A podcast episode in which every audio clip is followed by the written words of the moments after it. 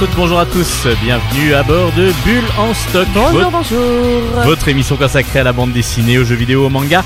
C'est Steven au micro et nous sommes ensemble pour plus d'une heure afin de vous présenter des univers graphiques que nous aimons. Bah, que nous aimons tout simplement. Nous aimons Et surtout lire, que, que nous, nous- aimons partager. Et surtout que nous aimons partager. Alors la petite voix féminine que vous entendez, ce n'est pas votre conscience, mais c'est Hélène. Hélène, notre spécialiste manga. Bonjour Hélène. Salut, comment ça va? Bah, on va, on fait aller, ça va plutôt pas mal. Mhm. Beaucoup beaucoup de lectures. Oui. Donc du coup, comme en plus on a eu un petit arrêt dans les émissions, bah voilà, il faut rattraper tout ça. Donc euh, beaucoup de lectures, on a donc beaucoup de choses à vous présenter. On va commencer par votre chronique. Comme d'habitude, et j'ai cette fois-ci deux séries à vous présenter. Alors il y en a une qu'on avait déjà présentée, il y en a une qui commence. Donc euh, Exact. Là, on va découvrir ça tout de suite. Ensuite, on passera à une interview. Euh, aujourd'hui, une jeune demoiselle vraiment très talentueuse.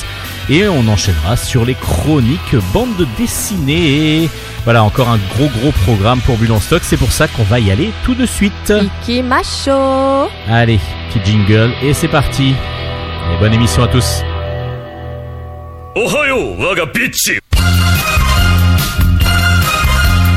Chronique manga.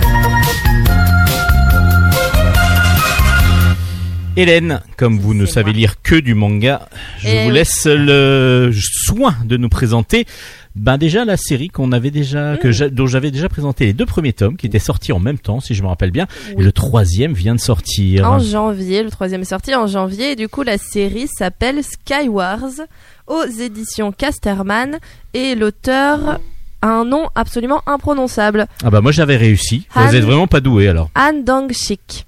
Voilà. Han Dong-shik, on va moi, dire. Je, je savais exactement comment. Mais oui, tout à fait. Alors du coup, pour rappel, Skywars, on va pas trop s'étendre sur les deux premiers tomes, mais Skywars, ça parle donc du d'un petit garçon qui s'appelle Knit, qui vivait sur dans son dans sa dans son petit royaume. euh, relativement sereinement malgré enfin lui d'un point de vue personnel relativement sereinement mais euh, sous le diktat d'un tyran d'un empereur complètement tyrannique qui a imposé une interdiction dans tout le royaume c'est de ne pas pouvoir voler. Or, le papa de Knit avait fabriqué des ailes, etc., pour pouvoir se lancer tel un oiseau dans le ciel, euh, pouvoir se lancer à l'aventure, puisque du coup, personne n'avait vu au-delà de la frontière, qui est, euh, qui est un vide intersidéral autour du royaume. Et Knit, euh, un jour, rencontre un homme prénommé Shark, qui, euh, qui tombe du ciel et qui arrive dans son royaume à bord d'un drôle d'animal, qu'on a qu'il euh, enfin que le qui s'appelle un Lindbergh et il va avec Shark en fait il va finalement partir de son de son pays pour partir à l'aventure et découvrir le monde Alors ça, les Voilà. deux, ça c'était dans le premier, deuxième épisode même, on, on avait, on avait ça. Et donc dans le troisième, est-ce Alors. que les aventures continuent du coup euh, Enfin, elles Oui. se com- commencent vraiment en fin de compte? les aventures commencent vraiment on a quand même une petite euh, dans la dans l'avancée ça me fait penser un peu au manga Gun qui est très connu parce que euh, on part pas directement dans une espèce euh, part pas directement dans une espèce d'aventure parce que du coup Shark c'est un pirate donc on va pas forcément dans une aventure de pirate dans ce tome là mais plutôt dans une, un peu ça fait un peu histoire parallèle et pas vraiment non plus donc c'est pour ça que je compare à Gun parce qu'il va se retrouver Knit à faire une à participer à une course D'accord. il va se, se retrouver à participer à une course et, D'engin euh, volant du coup. bah du coup c'est pas des engins puisqu'ils sont à bord de Lindbergh les Lindbergh c'est des animaux Ah oui, mais ils voilà, attachent ce que vous des ailes à leur euh. Lindbergh en fait Donc ce sont des animaux mais volants du coup Voi- parce qu'ils euh, ont, ils ne peuvent pas ils voler si on leur accroche ailes. pas des ailes c'est ça. c'est ça mais ils ont une espèce de propulseur qui leur permet euh, qui leur permet de s'envoler et euh, enfin plutôt de faire des grands sauts Enfin, le Lindbergh, grâce à ses petits propulseurs, il fait des immenses sauts et les ailes, du coup, lui permettent de planer et après de, de, de, de voler. D'aller plus haut. D'aller plus haut, aller plus haut. Pardon. Alors, et Je du me retourne pas. donc du coup, je viens de comprendre pourquoi vous disiez ça. Donc On du continue coup, dans la, dans- pendant la course, il fait la rencontre. Enfin, il l'avait déjà rencontrée dans le tome 2, mais là, il découvre une certaine Tilda, qui est la petite sœur de la reine euh, de cet autre royaume, qui est une princesse, euh, qui est une princesse qui adore, euh, qui adore euh, l'aviation et qui est une aviatrice hors pair. D'ailleurs, elle gagne tous les prix auxquels elle participe et elle a participé à celui-là.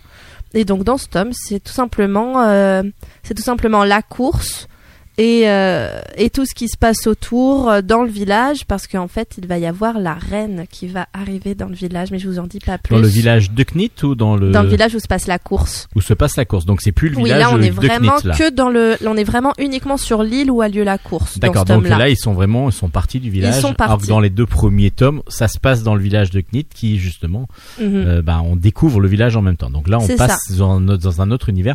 Bah, c'est l'avantage du, du voyage comme ça où on peut aller de d'île en île. Mhm. Ça fait penser aussi à pas mal de séries comme euh, One Piece et ainsi de suite où à chaque fois ils vont d'île en île, ils vont ils ont ils vont avoir un ils vont avoir un, un- comme ça un but à chaque fois et justement une sorte de de, de- bah, soit de combat à faire, soit de choses comme ça. Exact. Et là du coup c'est donc une c'est donc une course de Lindbergh. C'est une course de Lindbergh. Alors comment vous avez trouvé ça? Alors j'ai trouvé ça très intéressant. Les dessins sont, euh, les dessins sont assez euh, surprenants pour un manga. On croirait. Je me suis posé la question d'ailleurs de si c'était bel et bien japonais ou pas, notamment à cause du euh, du, du, du pseudonyme de l'auteur. Et c'est bel et bien japonais. Euh, mais ça m'avait quand même, je m'étais quand même posé la question. Donc les dessins sont très surprenants, attachants.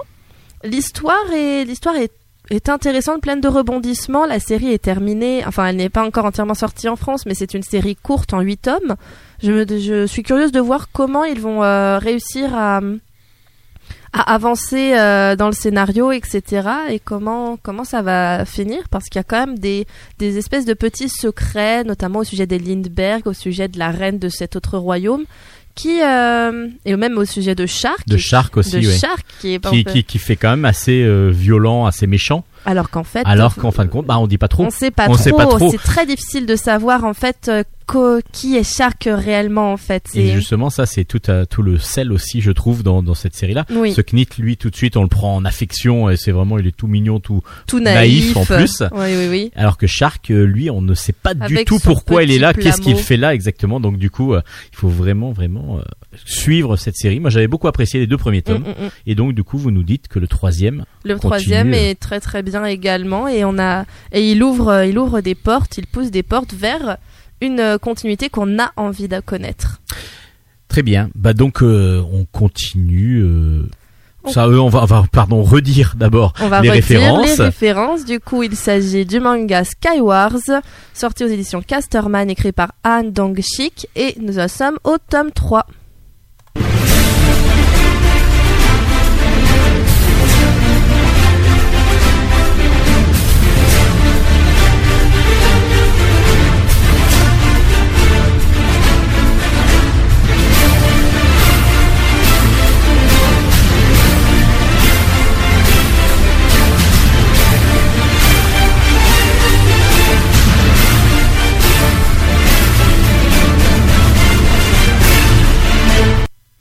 Vous êtes toujours dans Bulle en stock, vous êtes toujours dans la rubrique manga d'Hélène et Hélène nous prépare un petit, une petite chronique sur un nouvel album. Alors et on parle encore de- d'oiseaux, On parle Parce encore parle de- de choses qui volent. qui volent. de Piu Oui. qui volent. Ça s'appelle Birdman et c'est sorti aux éditions Vega et c'est écrit par un certain Yellow Tanabe. Alors là, on retourne dans le euh, comment dire, dans le manga de base parce que Skywars, c'est quand même euh, comme je disais, les dessins font pas très manga et c'est une histoire assez originale. Alors que là, on retourne dans nos dans nos petits basiques presque. stéréotypes que j'adore. Moi, j'adore ça. hein. Donc, euh, on ouvre la première page on- et encore, c'est pas tant dans les stéréotypes que ça pour d'autres choses, mais je vais vous expliquer. Mais donc, ça parle d'un collégien, Oui, un incroyable. lycéen, lycéen. Non, collégien. Un collégien, d'accord. Collégien, collégien.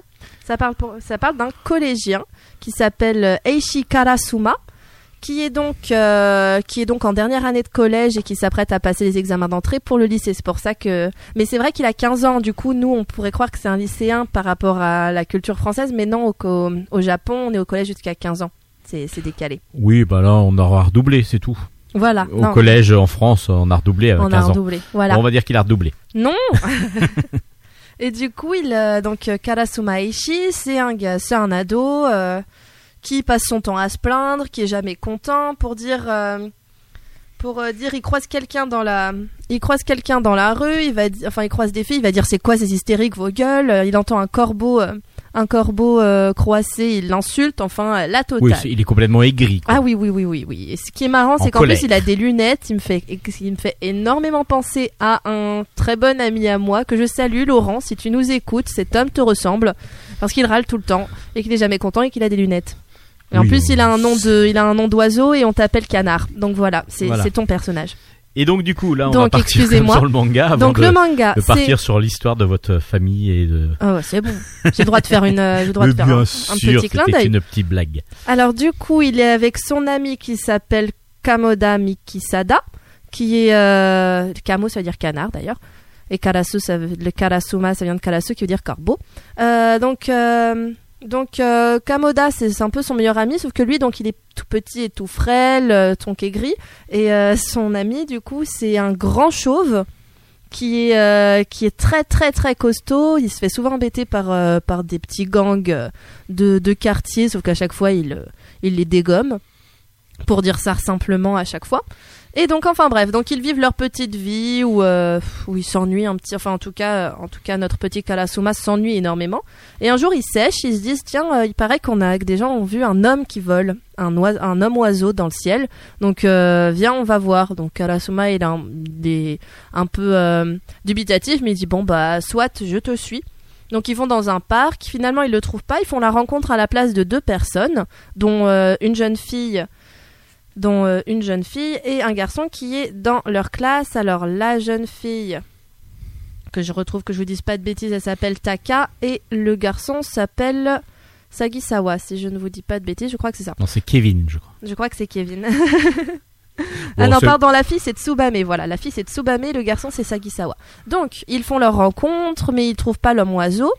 Ils euh, finissent du coup par prendre un bus pour rentrer chez eux, et là, patatras. Le bus subit un grave accident. Le chauffeur meurt. Ah oui, c'est quand même un grave accident, oui. Bah oui, bah en fait, ils, euh, ils se retrouvent dans l'eau. Mais eux, ils se, re- ils se réveillent intacts, quasiment intacts, avec quelques blessures superficielles. Ils se souviennent pas trop, etc. Puis euh, d'un coup, et puis euh, ils vont voir donc euh, Sagasuma qui leur dit mais si si si, moi je me souviens. Euh, regardez vos dos et en fait euh, ils ont des ailes noires tatouées dans le dos. Et euh, c'était donc l'homme oiseau qui est venu à eux qui leur a posé une question. Il leur a dit voulez-vous vivre ou voulez-vous mourir? Ils ont tous répondu la vie. Et donc l'homme oiseau est venu à leur euh, rescousse et leur a octroyé son pouvoir, qui est donc de pouvoir voler. Mais ils contrôlent pas encore là, ils sont tous complètement paniqués, ils comprennent pas ce qui leur arrive, euh, ils sont incapables de contrôler ces ailes et ces nouveaux pouvoirs qu'ils ont. Et donc là, c'est vraiment on va pas en dire trop, on du va coup. pas en dire trop. non, non, mais de toute façon, justement, ça, je vais m'arrêter là parce que c'est vrai. On sent que le tome 1, c'est euh, un, une, un tome de, de, De mise en place. de mise en place exactement parce que ça, ça s'arrête à peu près, à, ça s'arrête à peu près à ça dans le tome 1 et après ils vont essayer de trouver qui est, qui était cet homme oiseau, etc. Et euh, ça se lit très rapidement. J'ai beaucoup, beaucoup aimé. Juste, mais moi, je, je suis fan des stéréotypes. hein, peut-être, je Alors, ne sais pas, pas, mais si stéréotype que ça. Quand Mais. Enfin, il y a une originalité. euh, il y a quand même une c'est- il y a du originalité. fantastique. il y a- voilà, c'est. Le, per- le personnage de euh, Sagisawa, je l'adore. C'est euh, typiquement le genre de personnage que j'adore dans les mangas. Il me fait beaucoup penser à Kurapika dans Hunter Hunter, pour ceux qui connaissent. C'est un peu le même genre. euh, ou Kurama dans Yu Yu Hakusho. C'est le même auteur et donc le même équivalent. Enfin bref. Euh, le, euh, le manga est vraiment intéressant. Avec donc ce personnage principal qui est tout le temps, qui est je n'ai jamais content, mais du coup ça le rend sympathique. On a envie de, on a envie de lui dire mais arrête de te plaindre et mais du coup ça le rend drôle. Son meilleur ami qui est trop adorable avec son crâne, avec sa boule à zéro. Et voilà et donc je vais ressemble un pas peu en à dire One plus. Punch Man. Oui, il ressemble beaucoup à One Punch Man même. Et du coup, bah, je vais pas en dire plus, si ce n'est qu'il faut absolument le lire. À mes yeux, si vous êtes fan de manga, je pense que ce- c'est une excellente sortie pour ce début d'année qu'il ne faut absolument pas rater. En plus, c'est- un éditeur bah, qui f- qui est pas le plus reconnu euh, pour l'instant Mhm. en manga, qui est donc Vega. Ça s'appelle Birdman et c'est le premier tome qui est sorti. Et le deuxième arrivera en mars. Arrivera en mars. Bah super. Merci beaucoup Hélène Mais de rien. pour cette belle chronique manga. On se retrouve la semaine prochaine Avec très très grand plaisir. pour de nouvelles aventures japonisantes. D'ici là, ben, portez-vous bien, lisez bien. On va faire une petite, euh, petite interview. Allez, Et puis après, soyons fous. Juste après, on, on mettra une petite musique et puis après on fera les inter- euh, après on fera les les, les comment Chroniques dire les BD. chroniques BD, sachant que c'est vous qui avez choisi la musique. Donc si vous n'aimez pas, n'hésitez pas à le dire à sur les réseaux sociaux. plaindre. Interview BD. Aujourd'hui dans Bilan Stock, on reçoit euh, Justine Cugna, une jeune demoiselle qui nous sort son deuxième tome qui s'appelle Dans les yeux de l'IA. Ça s'appelle Sur les traces du coupable. Alors, juste une petite chose, c'est que dans l'interview, lorsque je l'ai interviewé lors du salon de Montreuil, le deuxième tome n'était pas sorti. Donc je vous parlerai un petit peu de, ce que j'en ai pensé moi de ce deuxième tome après l'interview, mais pour l'instant on va euh, laisser Justine Cugna donc nous présenter cette très belle série chez Dupuis. Et puis je vous dirai aussi que vous pourrez la rencontrer si vous voulez lors d'une prochaine euh, petite prochaine édition de- du festival de Brou par exemple, parce qu'elle viendra à Brou euh, pour présenter dans les yeux de l'IA. Allez Justine, c'est à vous. Aujourd'hui, nous avons la chance de recevoir dans Bulle en stock Justine Cugna. Bonjour Justine, Bonjour. qui vient nous présenter alors un album qu'on a déjà chroniqué dans dans, dans l'émission. Je vous ai dit que c'était un gros gros coup de cœur et j'ai la chance de rencontrer. Elle est juste devant moi, Justine. Qui vient nous présenter donc dans les yeux de l'IA. Le tome 1 s'appelle En quête de vérité. C'est avec sur un scénario de Carbone Oui. et c'est aux éditions Dupuis. Bonjour Justine. Donc Bonjour. alors, est-ce que vous pouvez euh, pitcher un petit peu l'album en attendant le 2 parce qu'on sait que le 2 arrive bientôt et Oui. qu'on a hâte. Moi, j'avais adoré déjà cet album-là. Je l'avais présenté aux, aux auditeurs. Merci. Donc comme ça, avec votre voix, le, la présentation de l'album, ça va changer un vue, petit peu. coup, et oui. votre point de vue aussi, bien sûr. Alors, c'est l'histoire de Lia qui est l'héroïne de cette BD, qui se fait renverser par une voiture, euh, qui suite à ça, en fait, a la colonne vertébrale qui est cassée et qui perd l'usage de ses jambes. Le chauffard, la pensant morte, s'en va, s'enfuit. Sauf qu'elle n'est pas morte du tout et elle se retrouve euh, à l'hôpital euh, à partir de ce moment-là handicapée. Euh, quelques semaines ou mois plus tard, elle trouve chez ses parents un courrier avec une énorme somme d'argent, euh, avec un énorme montant qui vient d'un cabinet d'avocats. Et l'histoire se passe trois ans après les faits, trois ans après ce courrier. euh, elle a passé son bac, elle a eu une licence de droit et elle est stagiaire dans un cabinet, dans ce cabinet d'avocats, d'où vient le pot de vin pour euh, pour trouver le coupable. Voilà. Bah, vous voyez, en présentant cette, cet album, je vous en avais dit plus que moi. Ah. Moi, j'avais pas voulu dire pourquoi elle était dans le dans le dans le cabinet d'avocat. Ah, d'accord. Parce que du coup, bah, bah non, c'est bien. Ça fait si, si, ça bah, fait comme deux. l'histoire démarre là, j'aime bien effectivement euh, mettre euh, mettre les bases. Mais en même temps, dans l'histoire, on le voit pas dès le début. Non. Dans le début, pourquoi elle est là? Et on comprend Non, assez vite. Il est vrai ça, dans oui. le premier tiers, mais euh, Oui. il est vrai que au début, on le comprend pas et euh, on se dit qu'elle va faire un stage tout simplement. Ça. Et on Et- voit qu'il y a quelque chose, c'est beaucoup plus tendu que ça. Et, et j'aime bien l'idée que ce soit trois ans après, qu'on soit pas encore dans, enfin qu'on soit pas dans le dans le, drama et le mélo du post-accident en fait, parce que ça doit être une phase très dure de se remettre de ce genre d'accident, de se rendre compte qu'on a perdu l'usage de ses jambes et tout. Et pour ce tome 1 en tout cas, c'était pas le but. Le but c'était vraiment de parler de l'enquête, de parler de, de, de elle, de sa volonté et tout, mais pas de pas de parler justement de la, de la difficulté ou de- d'essayer d'être tire-larme ou quoi que ce soit. Et c'est ce que j'appréciais dans ce dans ce scénario. Et, et c'est justement ce qu'on, ce que moi je trouve euh, vraiment très appréciable parce que votre dessin euh, est un dessin qu'on va qualifier un peu de girly, euh, c'est-à-dire c'est dans un style C'est féminin, oui. féminin, voilà. Un bah, peu Disney peut-être, on me l'a déjà un dit. petit peu Disney, mais c'est tout, voilà, c'est vraiment sub- sublime parce que beaucoup de couleurs, euh, c'est quand même assez vif. Et dès le début de l'album, euh, on est sur une histoire qui est beaucoup plus tragique plus sombre, que ces oui. histoires, beaucoup plus sombres. Donc du coup, c'était le choix justement du sujet, c'était aussi un peu pour ça ou Alors, pour changer euh, un petit peu avec ce dessin-là, pour contraster entre le dessin et le propos? Ça, le dessin, il vient essayer d'adoucir un peu le propos justement et euh, de le de la ramener à de la jeunesse, parce qu'en fait, l'histoire, quand les gens lisent la quatrième de couverture, ils pensent que ça va vraiment être une histoire adulte, et la BD, en fait, elle peut être lue à partir de 10 ans. Et, euh, et le but de mon graphisme, c'est de venir adoucir les moments un peu trop durs justement et de pas euh, de pas ramener trop de trop de sombre et trop de, enfin voilà, le but c'est pas de traumatiser euh, les lecteurs et justement de pouvoir avoir des jeunes lecteurs avec une histoire euh, plus mature. Et justement, jeune lecteur, mais on va vers les ados, adultes aussi, parce Bien que moi j'ai été pris dans De l'histoire. 7 à 77 ans. Alors, alors qu'il est vrai que des fois ce style de dessin, ben, on a l'impression que ce sont des jeunes filles qui vont faire de la danse ou des choses comme ça. On est vraiment très dans un univers euh, euh, féminin et, Oui, oui, et- oui. et jeunes filles en particulier. Alors que là, le propos est quand même sur, c'est sérieux parce que l'IA va chercher vraiment des, des réponses. C'est ça, on Et est va dans un s'utiliser univers des très réaliste. Ouais, c'est une histoire qui est très crédible. Euh, on part jamais dans tous les sens, même dans le tome 2, il y a jamais de il a, jamais- a de choses qui sont pas euh, qui peut enfin tout pourrait vraiment arriver. Le but c'est que ce soit euh, ré- le plus réel possible. Même si c'est une fiction, euh, il n'y a jamais euh, de choses improbables qui viennent arriver dans l'histoire euh, à ce niveau-là quoi. Alors, on a l'impression qu'on va avoir très rapidement la, la, la chute de l'histoire. C'est pas dans le premier, on se dit Oh, ça va être dans le deuxième, mais vous venez m'annoncer hors micro Oui. que ce serait dans le troisième. Euh, on a énormément d'indices qui arrivent dans le tome 2. Énormément de. On a une énorme piste dans le tome 2. Euh, mais. euh, Mais on ne, On ne on dévoile ne pas. voit le coupable qu'au tome 3. Voilà. D'accord, ok. Donc on aura la- les- le tenant euh, et les aboutissants surtout de l'histoire. C'est ça, de, au tome 3. Alors évidemment, on parle de l'IA, mais il y a plein de personnages autour parce Oui. qu'elle va rentrer justement dans ce cabinet d'avocat en tant que stagiaire. Elle va s'en faire une amie, Oui, Adèle, Adèle, oui. qui est un personnage que j'aime énormément, euh, notamment dans son design, dans son caractère. Vraiment, elle est très. euh, En fait, ce que j'aime bien dans cette BD, c'est que Bénédicte, même si elle s'en rend pas compte, elle écrit. Bénédicte Carbone. Oui, Carbone.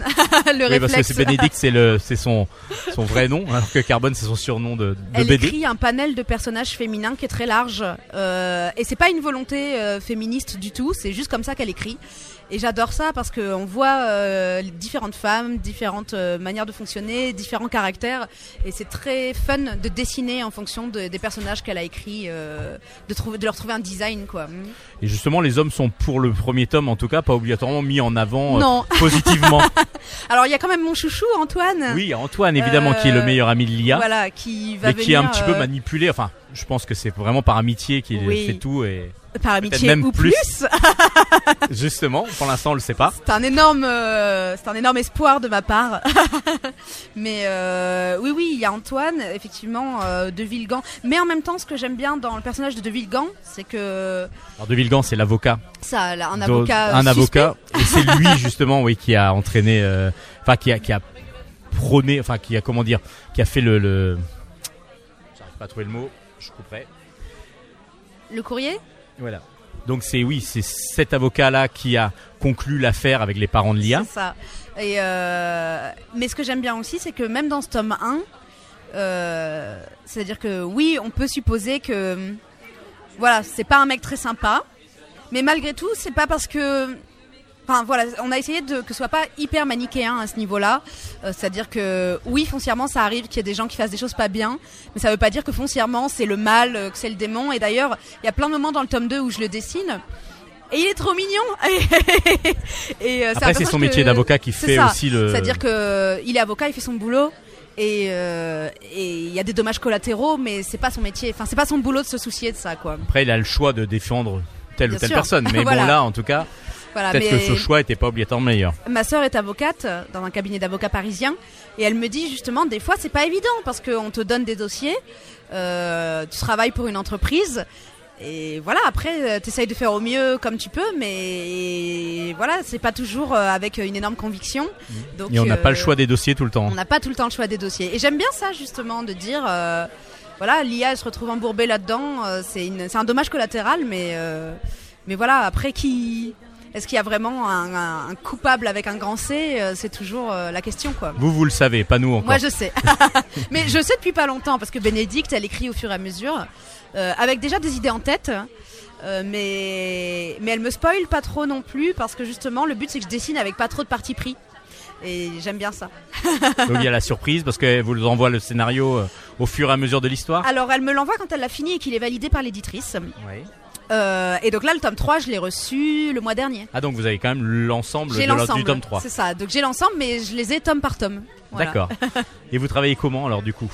Parce que c'est directement de sur euh, en par palette graphique. En ça? numérique, oui, c'est ça. Numérique, Je, tout je à travaille fait. sur ce qui s'appelle une Wacom, qui est une marque euh, de tablettes. Il y en a plein.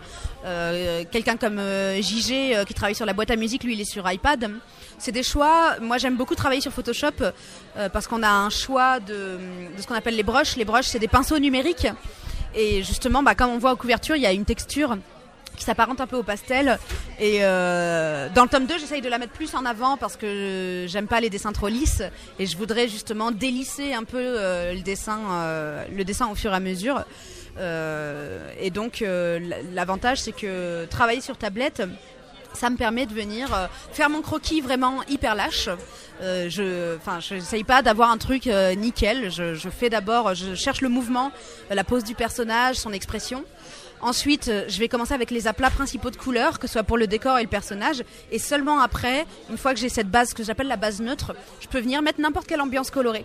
Et donc, ce qui est hyper pratique, c'est que, par exemple, pour un même décor, je peux le reprendre, le réutiliser et dire euh, bah ce décor là je vais venir rajouter une lumière différente ce sera une lumière de soir. Mais je pourrais le reprendre et avec, reprendre juste la base neutre et mettre une lumière de nuit. Enfin voilà cette base neutre me permet de travailler après les lumières euh, toutes les lumières que je veux en fait. Donc la rapidité euh, d'exécution, si en plus on trouve que c'est pas terrible, on peut juste moduler c'est ça il y a un petit peu les, les couleurs ça, et puis ça aide énormément. Enfin, il y a des, il y a des facilités avec la, la tablette, mais comme on peut changer tout très rapidement, on est très tenté en fait de le faire. de le faire tout le temps. Et donc on peut perdre énormément de temps comme ça aussi. C'est pas toujours euh, un énorme gain de temps euh, à ce niveau-là, mais au moins s'il y a un décor dont on est satisfait, on peut le réutiliser au lieu de le redessiner. Donc ça c'est quand même un, un copier-coller. Le copier-coller c'est quand même le gros plus de la tablette. Ouais, c'est ça. Parce que c'est vrai que recommencer des, des, des originaux, on va dire, des sur papier, euh, c'est quand même beaucoup plus fastidieux et oui, recommencer certaines cases euh, oui c'est ou vrai. corriger certaines cases sont très difficiles. C'est ça. Là, comme en plus, on essaye quand même de s'orienter jeunesse. euh, c'est difficile de dire à un gamin de 10 ans attends deux ans avant que le prochain sorte parce que l'auteur travaille sur papier à l'encre de Chine et compagnie donc le but aussi c'est de les sortir assez vite euh, c'est-à-dire pas trop vite parce que le but c'est de sortir quand même de la qualité mais euh, mais pas trop peu vite pour que le lecteur ait pas à attendre parce qu'en plus à la fin de ce tome 1 euh, voilà euh, Il y a un suspense, il y a un suspense Oui, parce que je l'attends. et donc le but pour c'est pour être honnête, trop... je pensais qu'il allait sortir au moment de Montreuil, parce que là on est au festival de Montreuil Alors- de la jeunesse, et je m'étais dit, bah quand je vais rencontrer Justine Cunha, j'aurai la suite. c'était Mais prévu même pas. Il devait sortir en septembre à la base, mais un nouveau projet est venu s'immiscer entre. euh, et un nouveau projet avec Bénédicte est venu s'immiscer et donc on a dû euh, reporter le tome 2 pour euh, commencer ce nouveau projet. Et le nouveau projet, du coup, on peut en parler un petit peu Bien ou- sûr, euh, ça va s'appeler Le Monde des Cancres. Et D'accord. en fait, avec il y a plusieurs scénaristes, donc Bénédicte du coup et Nicolas Barry, qui est le réalisateur du film Le Petit Spirou. D'accord, oui. Et les enfants de Timpleback, enfin voilà, entre autres. Et lui, il est arrivé avec ce projet chez Dupuis en disant voilà, j'ai une histoire, mais je ne sais pas scénariser une BD et je n'ai pas d'illustrateur et je voudrais que ce soit une BD et une série télévisée en parallèle. Euh, Enfin, une série animée du coup. Animé, du coup, ouais. Euh, et euh, il a demandé à mon éditrice qui vous pourriez me proposer et tout. Et donc on nous a proposé le projet.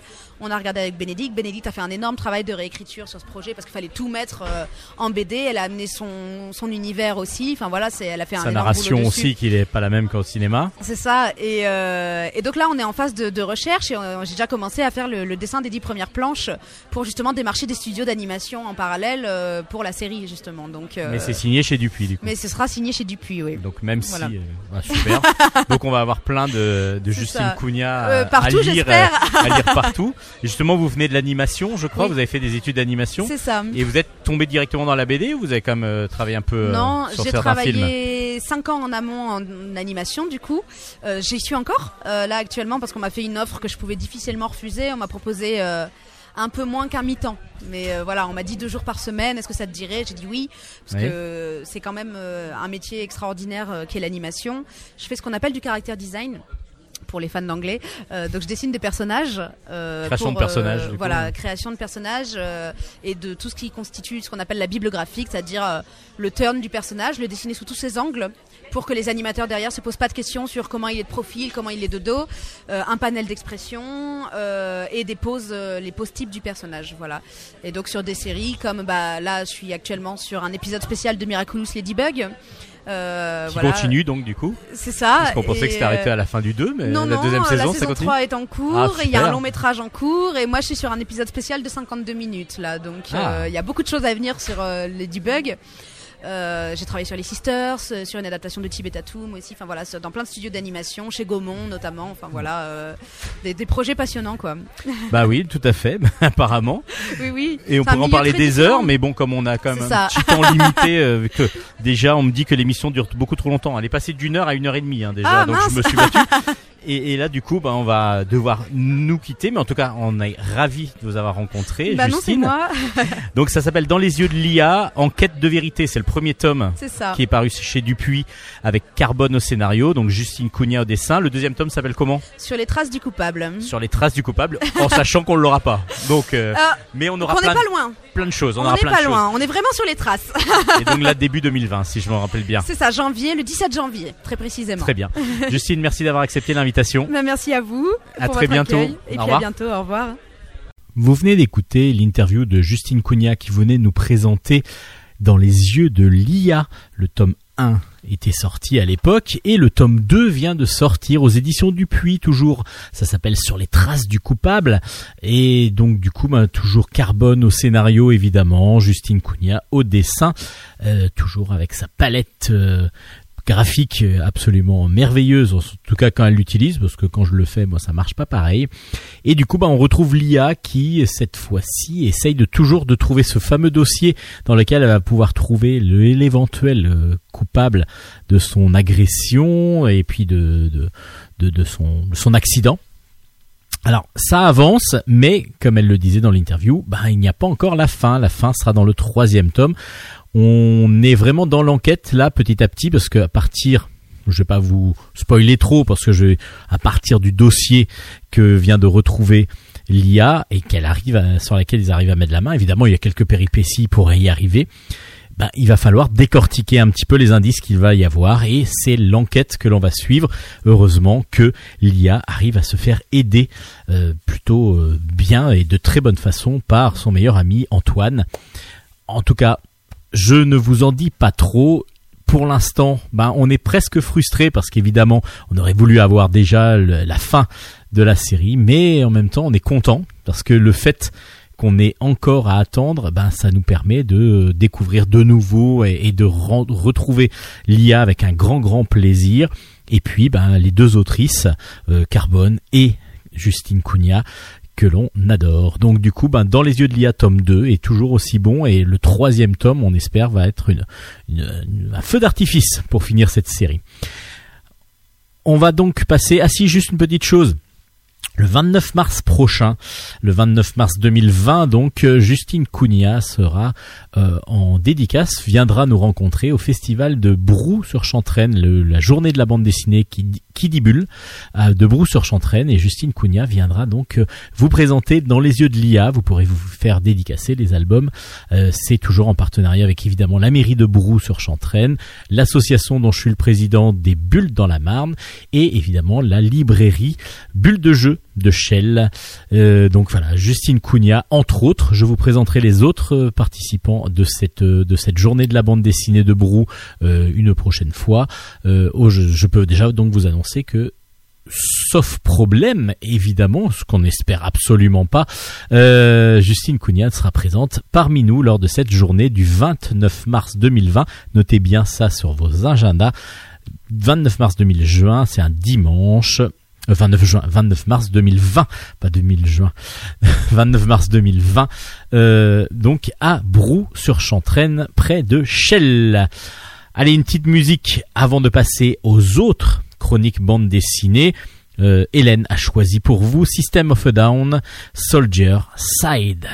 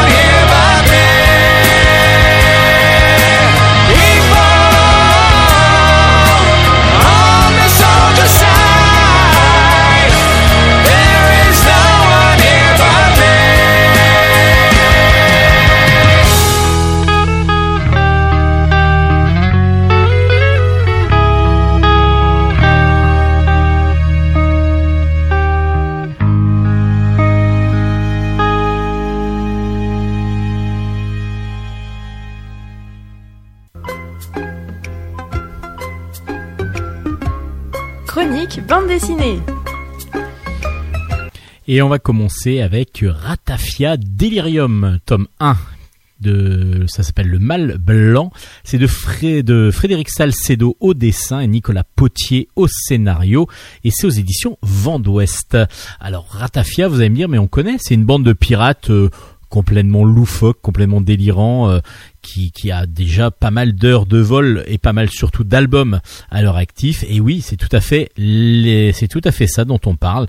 C'est euh, cette bande de pirates que l'on va retrouver, mais cette fois-ci sur un spin-off, donc une, série parallèle euh, dessinée de nouveau par euh, Frédéric Salcedo dans un dessin très cartoon, très alors les personnages sont hilarants rien que visuellement déjà. Et Nicolas Potier nous entraîne cette fois-ci bah, ces personnages. Alors ce sont des personnages peut-être pas la même époque, donc du coup c'est un peu difficile de, définir, mais même s'il prend exactement les mêmes euh, archétypes, c'est exactement les mêmes personnages euh, qu'on retrouve là dans l'espace. Et oui, il y a une sorte de space opéra à, la- à la Star Wars. Donc quand Ratafia rencontre un petit peu Star Wars, bah, ça nous donne Ratafia Delirium. Et Delirium, je pense que le titre est très très bien trouvé. Pourquoi? Parce que là, on va partir sur plein plein plein de jeux de mots, de situations complètement délirantes, de loufoquerie totale un peu partout. Euh, bah, qu'est-ce qui se passe? Cette bande de pirates de l'espace justement a eu vent de d'un d'une fontaine de jouvence sur une petite île, euh, une petite planète plutôt. Là, on n'est pas sur une île du coup justement, sur une petite planète euh, qui s'appelle Kuklamoon. Et ils espèrent en tout cas trouver cette fameuse source de jouvence, cette fameuse fontaine de jouvence ils y arrivent et là ben c'est pas du tout ce qu'ils pensent parce que justement ils sont les seuls gogos de l'espace ou quasiment les seuls gogos de l'espace à croire à ces légendes qui sont complètement absurdes et complètement infondées. Et ils se retrouvent donc avec le mal blanc, le mal blanc, c'est-à-dire euh, les personnes qui boivent cette fontaine, l'eau de cette fontaine de jouvence deviennent des sortes de zombies. Donc il va falloir trouver ben, un remède. Comment le comment soigner bah, ceux qui petit à petit se, se mettent à être mordus par ce fameux mal blanc et donc deviennent eux-mêmes à la euh, ben, victimes du mal blanc. C'est délirant. Il y a des situations partout, il y a des références partout en plus.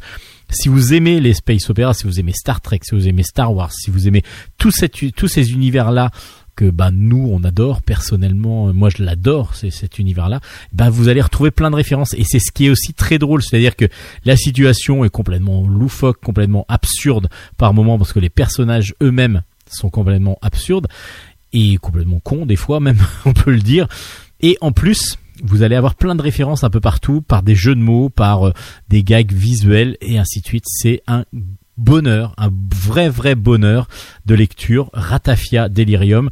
Si vous aimez en plus cette série euh, de base, euh, chez, c'était sorti chez Très étrange à l'époque et puis après ça a continué chez chez Vent d'Ouest.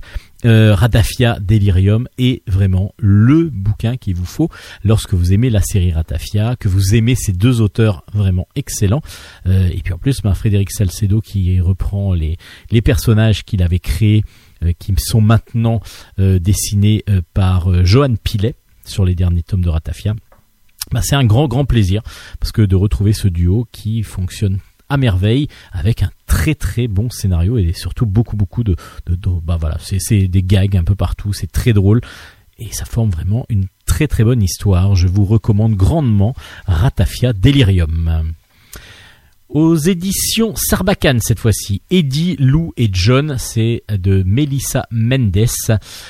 Euh, c'est donc je vous ai dit aux éditions Sarbacane. Alors là c'est un album un petit peu plus spécial va-t-on dire. C'est pas spécial en fin de compte, mais on va suivre la vie quotidienne d'une famille euh, assez modeste de d'Américains et on est euh, vraiment dans la situation où euh, le père est un peu largué euh, par, dans, cette famille, Euh, la mère est complètement débordée parce que son mari justement ne, ne l'aide pas du tout, le grand frère bosse à la pizzeria, il est plutôt cool, le grand frère, et euh, le petit frère John, lui, colle au basque de Lou. Lou, c'est vraiment l'enfant qui est entre les deux, entre le grand frère et le petit, et du coup qui en a ras-le-bol, qui en a vraiment marre. Elle est vraiment bah, bah voilà, donc elle, elle manque d'attention de la part de ses parents, de la part de son grand frère qui lui déjà est grand, donc qui ne travaille plus, enfin qui travaille plutôt et qui donc ne, ne vit plus avec eux ou alors que le soir. Et puis le petit qui, qui, qui l'énerve, donc du coup ils sont, elle est toujours en train de se battre contre lui. Et, et donc ben voilà, quel, comment comment pouvoir exister? Donc on va essayer de trouver peut-être aller à l'aventure un petit peu. Et à l'aventure, bah, il va y en avoir parce que lorsqu'ils vont, lorsque sa bande de, elle et sa bande de- d'amis vont aller au, dans, dans- trouver une maison un petit peu abandonnée, euh, bah, il va se passer pas mal de choses. C'est assez simple. Le dessin est simple, c'est-à-dire c'est un dessin euh, graphiquement euh, assez rond et sans voilà sans, sans fioriture. C'est assez même un peu plat par moment. Euh, et puis l'aventure, enfin les personnages même sont des fois un petit peu statiques, un peu trop statiques à mon goût. Et puis l'aventure entre guillemets, parce qu'il n'y a pas beaucoup d'aventures justement, il se passe pas grand chose, mais ça se lit sans déplaisir. Après c'est pas je n'ai pas moi trouvé euh, voilà une, un intérêt énorme. J'ai j'ai vraiment, euh, je me suis pas ennuyé loin de là, mais en même temps j'ai pas été euh, surpris en me disant Waouh, c'est génial, il faut absolument que je le conseille à tout le monde. Voilà, je suis resté dans la retenue euh, qui, qui est nécessaire pour ce type d'album. En tout cas pour cet album-là, voilà, c'est Eddie, Lou et John. À vous de vous faire votre opinion, comme je vous dis à chaque fois dans Bulle en stock.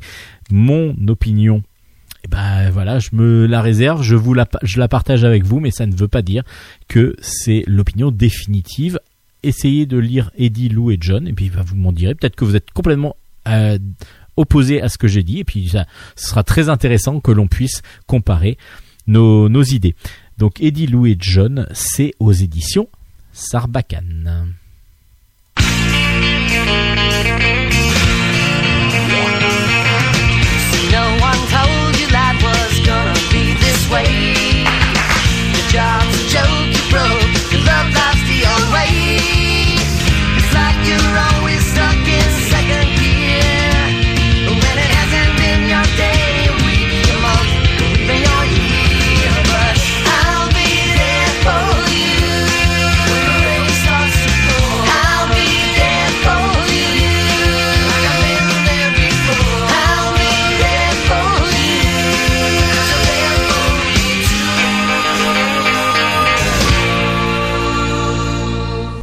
Continue avec Frédéric William et l'Amazone. C'est de Jean-Marc Lenné au scénario, Thierry Olivier au dessin et c'est dans la collection Comics Bureau et c'est donc diffusé par Glénat. Euh, c'est un album noir et blanc. On est dans les années 30 euh, jusqu'aux années 50 à peu près et on va suivre deux personnes. Euh, deux personnes, le premier s'appelle Frédéric Wertham qui est un psychologue, un psychiatre qui analyse bah, beaucoup de choses évidemment, tout ce qui est euh, les tout, tout ce qui est personnel évidemment, mais et surtout il dénonce la mauvaise influence qu'ont les comics sur les gens. Et on va suivre aussi euh, donc William Moulton Marston qui est un qui lui est plutôt dans l'industrie justement du comics parce que il est le créateur de Wonder Woman et lui par contre il défend les les, les mérites pour lui pédagogiques des comics books. Donc on va suivre pas cette guerre parce que c'est pas tout à fait ça, mais l'évolution des, des deux personnages et des deux personnes qui ont donc existé pour mettre ben, en exergue aussi tout cet univers des comics books comme on les connaît maintenant, comment ça a pu évoluer, et puis surtout, on est quand même dans une période trouble. On est après la grande euh, la, grande euh, dépression de, de fin de la fin des années 20 aux États-Unis et puis même début euh, 30 de toute façon on est toujours dedans. Et donc la reconstruction des États-Unis après il y a eu en plus la guerre la deuxième guerre mondiale mais eux bah, aux États-Unis c'était moins c'est pas comme comme chez nous évidemment. Et puis ensuite euh, la, la guerre froide le macartisme et ainsi de suite. Tout ça c'est une période énorme avec beaucoup beaucoup de changements avec beaucoup euh, de, de guerre surtout entre différents des, des oppositions dirons-nous plus que des guerres entre des idées et des, des influences et ainsi de suite qui vont complètement à l'opposé les unes des autres. Et c'est ce qu'on va suivre dans ce dans cet album qui est très original dans sa façon d'être euh, d'être détaillé parce que justement on suit ces deux personnages qui sont emblématiques en fin de compte de ces époques-là avec évidemment ben, celui que nous on va suivre davantage c'est le créateur de Wonder Woman donc on va commencer on va comprendre aussi comment il a pu créer euh, cette héroïne emblématique du comics et puis en même temps ben, les affrontements et puis les difficultés qu'il a pu dû euh, mettre en, en vaincre en tout cas pour pouvoir le mettre en place. Euh, Jean-Marc Lenné est un grand spécialiste du comics en France, voire un des plus grands spécialistes du comics en France, et du coup il nous offre un album très documenté, vraiment très très bien fait, euh, et on, est pris assez facilement dans le dans le jeu de ce de, de cette opposition, de cette dualité qui se met en place. Le dessin de Thierry Olivier, lui, est classique vraiment euh, d'une très très bonne facture, un dessin noir et blanc très stylisé, euh, enfin très très très, on va dire réaliste et qui fonctionne très très bien pour ce style d'album. Donc euh, c'est un album que on, il y aura pas beaucoup d'action, il y aura pas beaucoup de de, de, de, de bagarres et ainsi de suite, vu qu'il y en a pas du tout même, mais on est vraiment sur une opposition petit à petit qui va se mettre en place, une opposition psychologique aussi que l'on ressent très bien dans ce monde bah, trouble des États-Unis des années post 30 euh, donc de 30 à 50. C'est vraiment une très très bonne euh, un très très bon album euh, un petit peu pas complexe mais en tout cas si vous avez l'habitude de lire que les Schtroumpfs ou les lapins c'est vrai que ça va vous paraître un tout petit peu plus ardu, mais vraiment on, rentre aussi dans la création et, la création de, ben, d'une des, des héroïnes, peut-être l'héroïne même la plus emblématique du comics, qui est Wonder Woman. Donc c'est chez Comics Bureau, ça s'appelle Frédéric William et l'Amazon, et c'est vraiment très très bon. Aux éditions Delcourt, un album très original aussi. Euh, là, j'ai eu un peu plus de mal à me laisser convaincre, va-t-on dire. Ça s'appelle Un cœur en commun. C'est la belge histoire de la sécurité sociale. C'est de Harald. Et justement, bah, Harald nous propose de comprendre comment c'est fait et comment c'est créé la sécurité sociale en Belgique.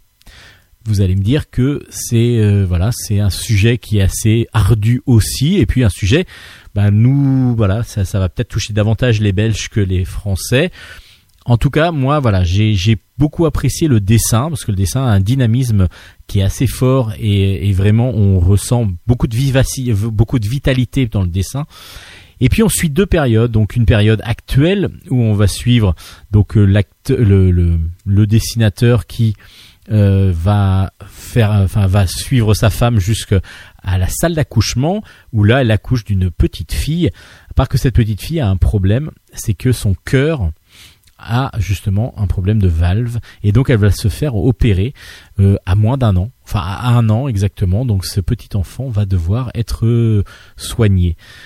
Et en parallèle justement, bah, parce qu'il y a tous les problèmes de de dépassement d'honoraires, tous les problèmes de de d'argent qui peuvent qui peuvent euh, qu'on peut rencontrer lorsqu'il va y avoir une opération et en particulier une opération assez conséquente. Tout ce problème euh, va être ben va être en, en- parallèle mis, mis en parallèle pardon toute cette toute cette opération va être mis en parallèle va être mise en parallèle avec la création de, de comment on a créé les, les- le système de santé, le système de, de sécurité sociale en Belgique. C'est pendant la guerre, un comité de parlementaires euh, belges a se regroupé en- dans un comité clandestin euh, pour travailler sur l'élaboration de la sécurité sociale. Ça s'appelle le pacte social qui a été voté juste fin 44 euh, pour pouvoir mettre justement en place post-guerre euh, la tout, tout, tous les soins éventuels euh, ob- obligatoires et surtout pour venir en aide à ceux aux plus démunis.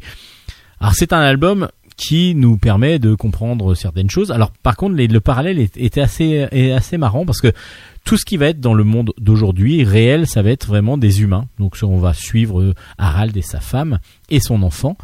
Et par contre, dès qu'on va parler ben, de ces fameux, de ce fameux comité clandestin, là, ils vont être représentés sous forme d'animaux. Pendant toute la période guerre, ils vont être représentés sous forme d'animaux. Alors, je ne sais pas pourquoi. Quelle est la volonté qu'a voulu mettre ce, ce, ce l'auteur dans, dans cette façon de faire? En tout cas, c'est très bien dessiné, c'est très bien fait, ça marche très très bien. En tout cas, ça fonctionne très bien parce que la lecture est, fluide et assez facile. Après, il y a beaucoup, beaucoup de techniques, de beaucoup de, termes techniques en particulier. Sur la mise en place, donc il va y avoir des pages qui sont un peu longues, qui sont un petit peu difficiles à déchiffrer. Il va falloir se mettre dedans si ça vous intéresse, si le sujet vous intéresse. Je dois avouer que le sujet m'intéressait un petit peu moins que certaines BD que je vais vous présenter. Et donc, du coup, j'étais un petit peu, pas déçu, mais j'étais un petit peu hors sujet lors de ma lecture. Donc, un cœur en commun. C'est l'histoire de la sécurité sociale belge aux éditions Delcourt. Faites-vous votre opinion, puis peut-être que le sujet vous intéresse énormément, et donc peut-être que ça va vous faire grandement kiffer. On passe à un autre album, lui que j'ai beaucoup, beaucoup, beaucoup apprécié. Ça s'appelle Le Voisin. C'est un album complet de euh, Santiago Garcia au scénario, Pepo Pérez au dessin, et c'est aux éditions d'Argo.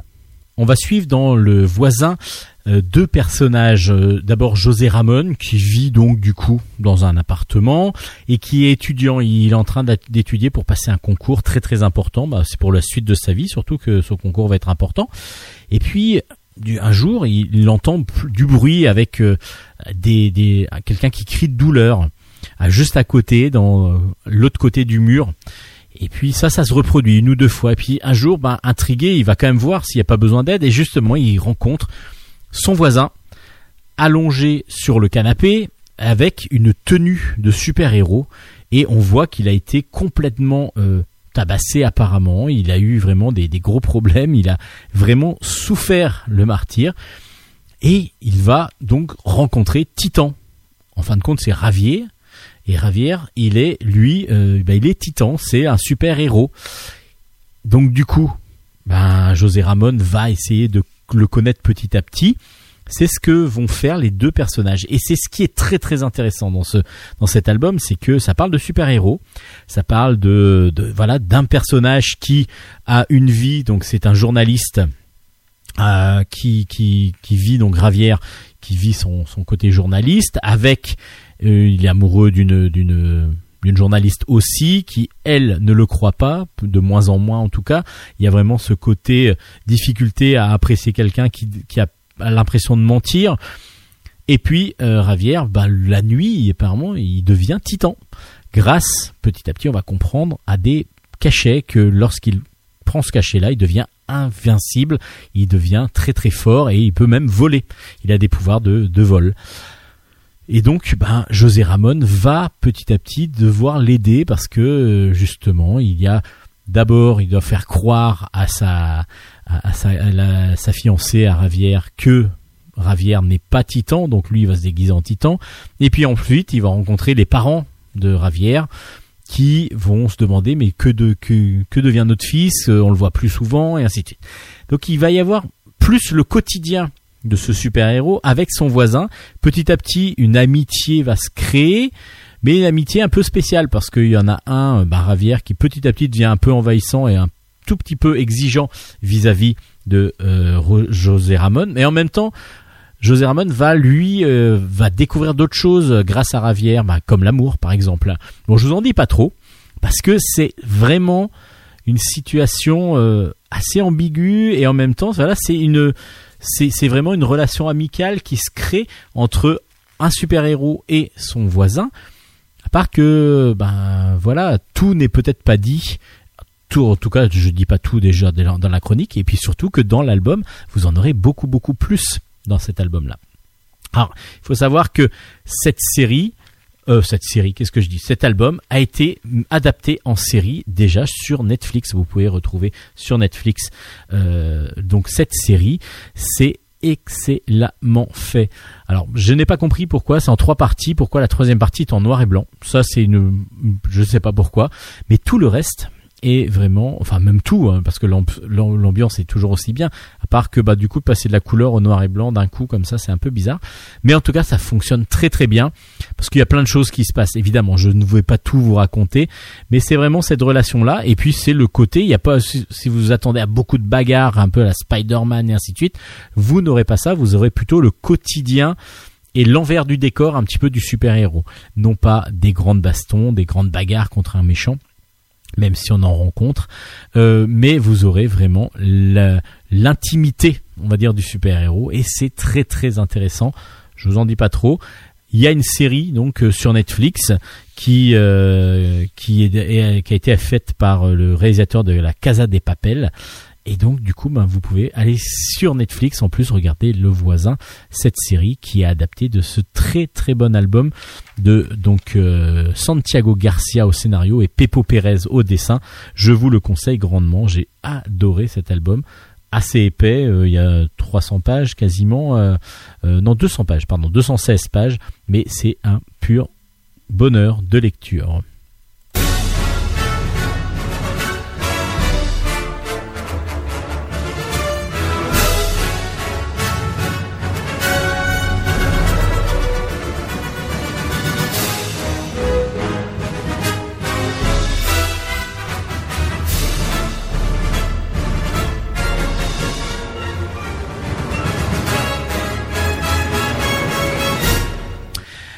On continue avec la suite d'Au revoir là-haut. Au revoir là-haut, je vous ai déjà présenté cet album qui est tiré d'un roman de Pierre Lemaitre. La suite s'appelle Couleur de l'incendie. C'est aux éditions Rue de Sèvres et c'est toujours Christian Demeter qui a qui a mis en, en image et qui a donc adapté en bande dessinée ce très très bon roman de Pierre Lemaitre. Il y a une trilogie qui existe d'Au revoir là-haut et du coup, ben là c'est le deuxième tome de Pierre, euh, c'est adapté donc de Pierre Lemaitre, prix Goncourt 2013, avec Au revoir là-haut. Euh, donc Couleur de l'incendie, euh, c'est la suite où il y a eu le décès donc de Marcel Péricourt. Donc ça c'est dans le premier, je vais pas trop vous en parler. On est en fin de, de- des années 20, on est en 1927, et donc c'est sa fille Madeleine qui va prendre la tête de l'empire financier dont elle est l'héritière part que le jour des obsèques de cette euh, de ce grand homme euh, de l'emblème de l'économie française euh, Madeleine dit mais où est mon fils Paul?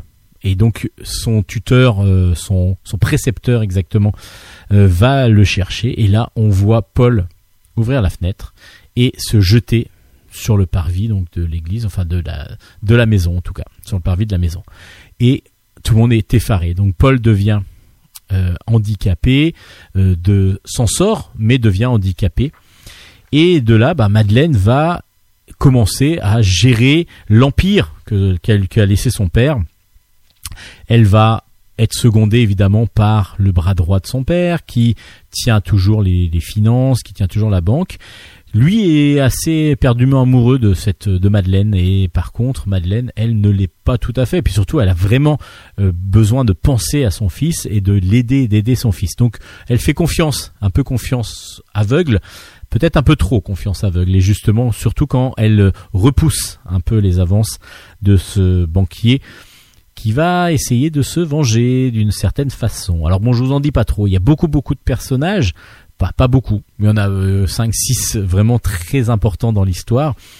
Et puis on va vraiment euh, avoir ben, les comment les manipulations qui vont se passer, euh, comment Madeleine va peut-être et sans doute même se faire avoir euh, dans toute euh, voilà, qui va peut-être tout perdre à cause de quelques manipulations financières. Bon, je vous en dis pas trop parce que justement tout le suspense est là aussi.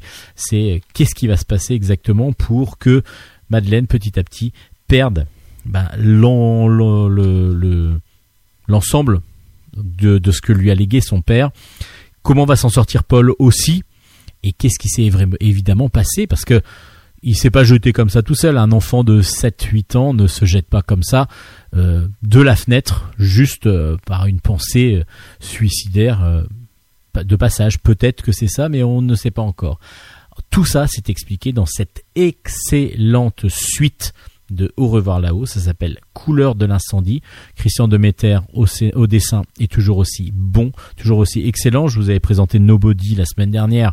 Je vous disais que le dessin, il est d'une une qualité énorme avec des couleurs qui mettaient des ambiances euh, terribles. Là, on est dans un dessin réaliste toujours et toujours ces ambiances. Alors évidemment, on a moins, c'est moins sombre que dans euh, Nobody, mais on a toujours cette ambiance un petit peu euh, passée dans les couleurs qui rend super bien. Mais vraiment, c'est un bonheur de lire planche par planche, on découvre les personnages, on adore tout, le dessin, les personnages, le scénario euh, adapté de ce très très bon roman. Vraiment, c'est un must, un must. Au revoir là-haut et sa suite Couleur de l'incendie, c'est vraiment une obligation d'avoir ça dans sa dans sa dans sa bibliothèque.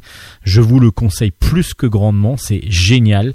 Euh, ben merci Monsieur Déméter parce que du coup euh, et, et merci Rue de Sèvres aussi parce que c'est vraiment des très très bonnes adaptations et je suis ravi de pouvoir vous les présenter et surtout de vous dire que oui oui oui j'ai kiffé ces albums là et euh, je vous les recommande grandement. Donc ça s'appelle euh, Couleur de l'incendie. C'est la suite de Au revoir là-haut aux éditions Rue de Sèvres. Dans un autre style, euh, Surfside Girl, tome 2 est sorti. Euh, ça s'appelle Le mystère du ranch. C'est de Kim Dwinonnell et c'est aux éditions Jungle. Euh, on avait vu le premier. Alors on est sur Surfside, euh, Surfside, qui est une ville balnéaire où il y a des concours de surf, etc. Et on suit deux personnages qui s'appellent Samantha et Jade. Et Samantha et Jade dans le premier tome. Je vais vous spoiler si vous l'avez pas lu, mais je vous avais dit de le lire parce que j'avais pas mal apprécié le premier. Donc euh, elles ont découvert qu'il y avait des fantômes du passé qui vivent toujours à Surfside Girl, euh, Surfside plutôt, et qui du coup ont empêché. euh, c'est sur une sorte de promontoire au-dessus de, à, à côté de la, en dehors un petit peu de la ville, et ils ont empêché qu'il y ait un promoteur immobilier qui puisse mettre un hôtel à cet endroit-là. Donc grâce à ça, elles ont réussi vraiment à euh, empêcher cela. Cette fois-ci, donc, elles sont toujours en communication avec les fantômes. Il y en a même une euh, qui est amoureuse des fantômes. Et donc, les fantômes de Danger Point, exactement, donc euh, juste à côté de Surfside. Euh, Il y en a une qui s'appelle Maria, et elle est complètement bouleversée parce qu'elle a entendu un homme moustachu qui, alors moustachu, c'est juste parce que comme ça, on va pouvoir le reconnaître un petit peu après. hein. C'est pour ça que je vous le dis, parce que c'est pas le fait qu'il soit moustachu qui est important. C'est surtout qu'il a fredonné une chanson, et c'est une chanson de son enfance. Et elle dit, ben voilà, c'est mon père. Je suis sûr que c'est mon père. À part que son père ben, a disparu, oui, il est vrai, donc ça pourrait être lui, à part que son père, ben, lui, il a disparu 100 ans avant, quoi. Donc ça peut pas être lui qui est vivant, parce que là, c'est vraiment un homme vivant qui chante cette chanson. Et donc, ben, les deux filles, Samantha et Jade, vont commencer à mener leur enquête, et en même temps, elles vont devenir bénévoles, enfin, elles vont aider au concours de surf qui se passe juste au même moment dans Surfside. Donc on va avoir deux parties à chaque fois lorsqu'il va y avoir le concours de surf et ensuite où elles vont rencontrer plusieurs personnages dont cet homme euh, moustachu un peu mystérieux, et puis ben mener leur enquête pour savoir ce qui s'est passé exactement, qui est cet homme et pourquoi ça fait penser euh, vraiment à son père. Hum, Pourquoi Maria est si bouleversée quand elle l'entend et elle a vraiment l'impression de voir son père. Donc est-ce que c'est son père? Est-ce que c'est quelqu'un d'autre? Alors c'est très très bien fait parce que du coup, alors il vaut mieux avoir lu le premier quand même pour comprendre pourquoi elles discutent aussi facilement avec les fantômes, voir pourquoi elles sont même tombées amoureuses de certains. Pour, il y en a dont pour une, en tout cas, euh, pourquoi elle est tombée amoureuse de ce fantôme. Maintenant, euh, vous pouvez le lire aussi un peu séparément, mais le mieux c'est d'avoir vraiment euh, le, tout. Euh, ça s'appelle Surfside Girl, c'est donc un comics plutôt jeunesse de Kim Diuno-. Et ça fonctionne vraiment très bien, c'est très agréable à lire, c'est un format souple, donc un peu comics justement, mais épais quand même, il y a pas mal de pages. Et euh, c'est euh, vraiment tout public. On est peut-être plus sur l'adolescent évidemment, mais ça fonctionne plutôt pas mal. Dessin rond, euh, très coloré, qui, qui fait penser un petit peu à du crayon de couleur par moment, la couleur. Donc euh, ça, c'est c'est vraiment très très beau et très très agréable à lire. Surfside Girl, donc c'est le tome 2 qui est sorti aux éditions Jungle.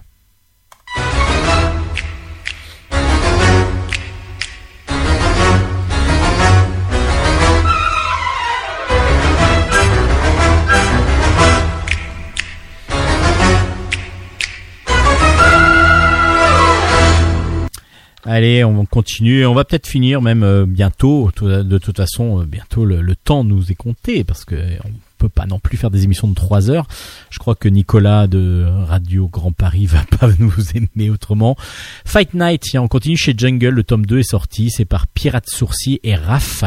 Euh, donc, euh, je vous avais présenté le premier. J'étais un petit peu un petit peu dubitatif parce que Fight Night, en fin de compte, euh, la bataille royale, c'est une adaptation de Fortnite, mais sans avoir les droits de Fortnite. Donc du coup, on appelle ça Fight Night. Mais tout est exactement pareil. Donc une compétition de Fight Night, ça commence par plusieurs personnages qui partent euh, sur une euh, par, des montgolfières et par un bus en particulier. Puis ils sautent du bus.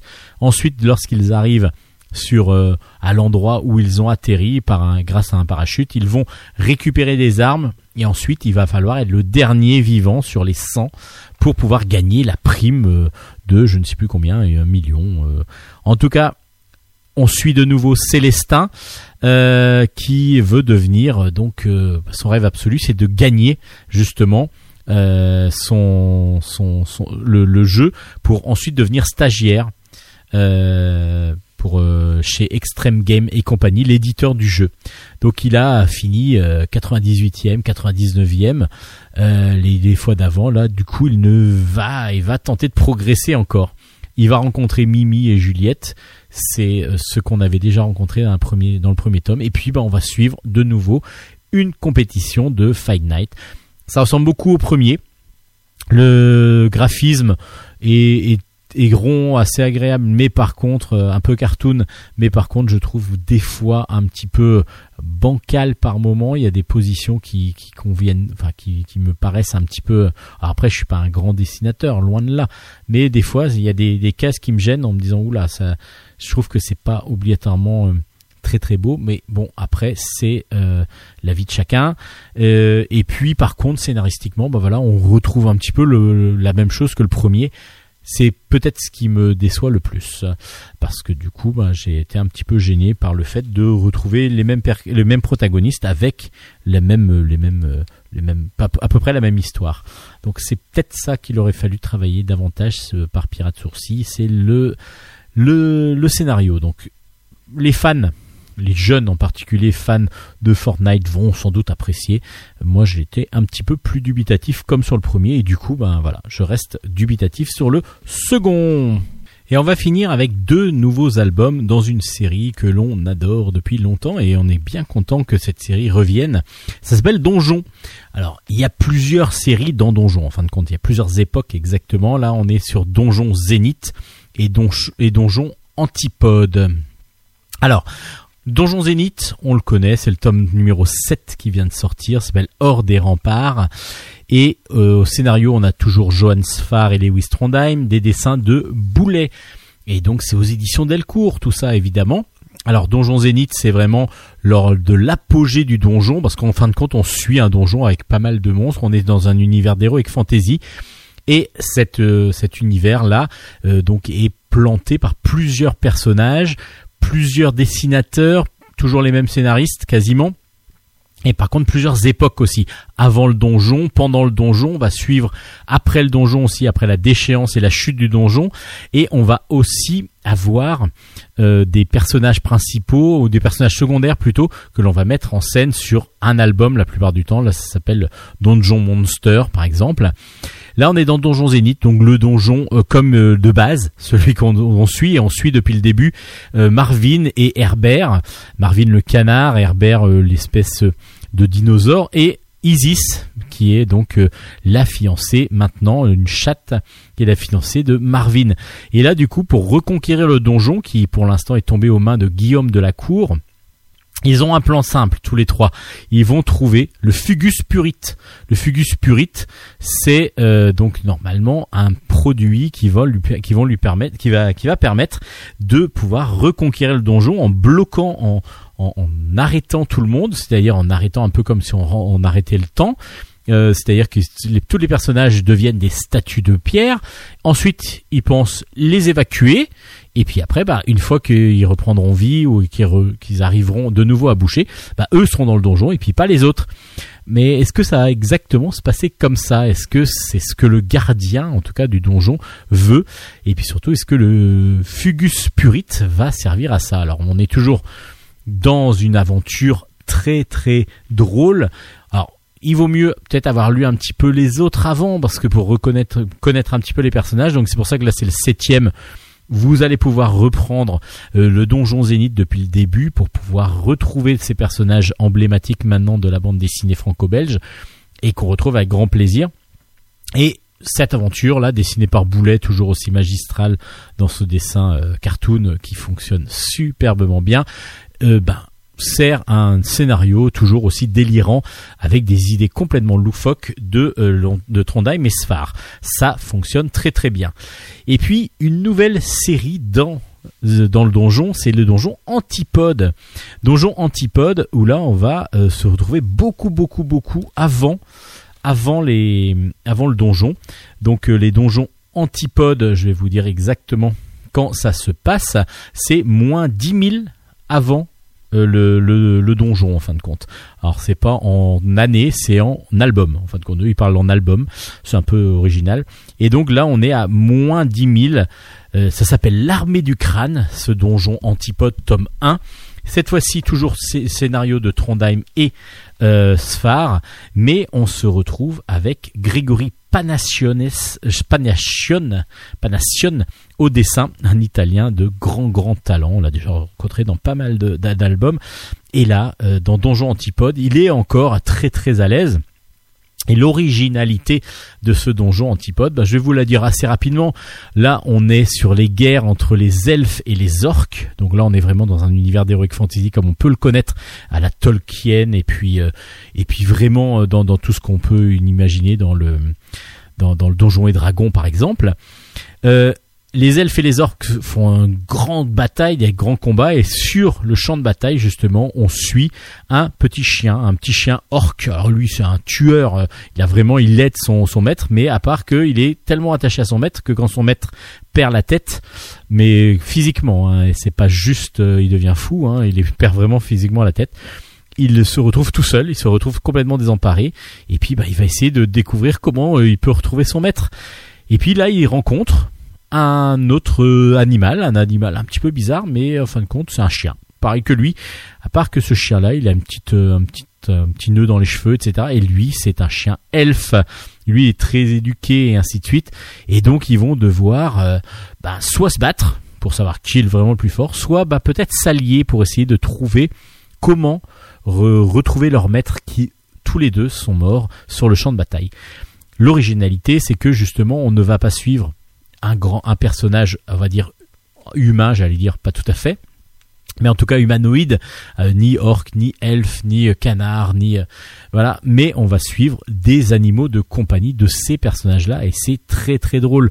Alors évidemment, bah ça va passer par des phases de déprime, ça va passer par des phases d'euphorie totale, euh, des combats. Il y a beaucoup d'action, beaucoup de, de naïveté de la part de, ce premier chien orc et qui va petit à petit bah, découvrir la vie aussi grâce à ce petit chien elfe qui en fin de compte se dit bah voilà c'était mon ennemi normalement puis bah peut-être que ça peut devenir mon ami. Tout ça c'est vraiment ficelé de main de maître toujours par un super scénario de Sfar et Trondheim et surtout des très très beaux dessins qui bon, on a senti que Panassion a tout de suite trouvé euh, il est à l'aise avec ses pinceaux et ses crayons sont très à l'aise dans cet univers de donjon. Ça fonctionne très très bien. Donjon antipode le premier tome s'appelle l'armée du crâne. On est content, on est content de retrouver Donjon. Cinq albums en 2020. Donc euh, là, il y a les deux premiers qui viennent de sortir, le Donjon 7, le Donjon Zénith numéro 7 et le Donjon Antipode numéro 1.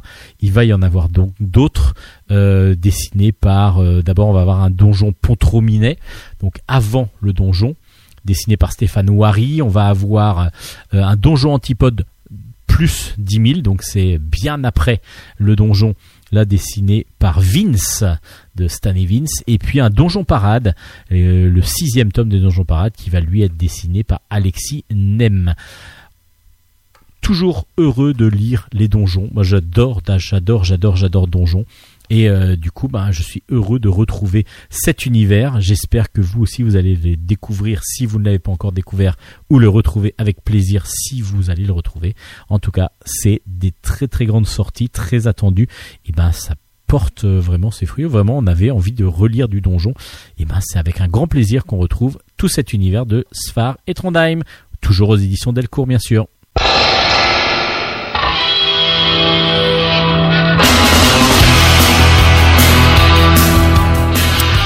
Et voilà, Bulle en stock, c'est fini pour aujourd'hui. Mais Alors, ne soyez pas triste parce qu'on revient très bientôt. Bah oui, sans doute, sans doute, sans doute. J'espère en tout cas que la semaine prochaine on sera encore là. D'ici là, vous pourrez donc déjà bah, lire tout ce que l'on nous a présenté aujourd'hui.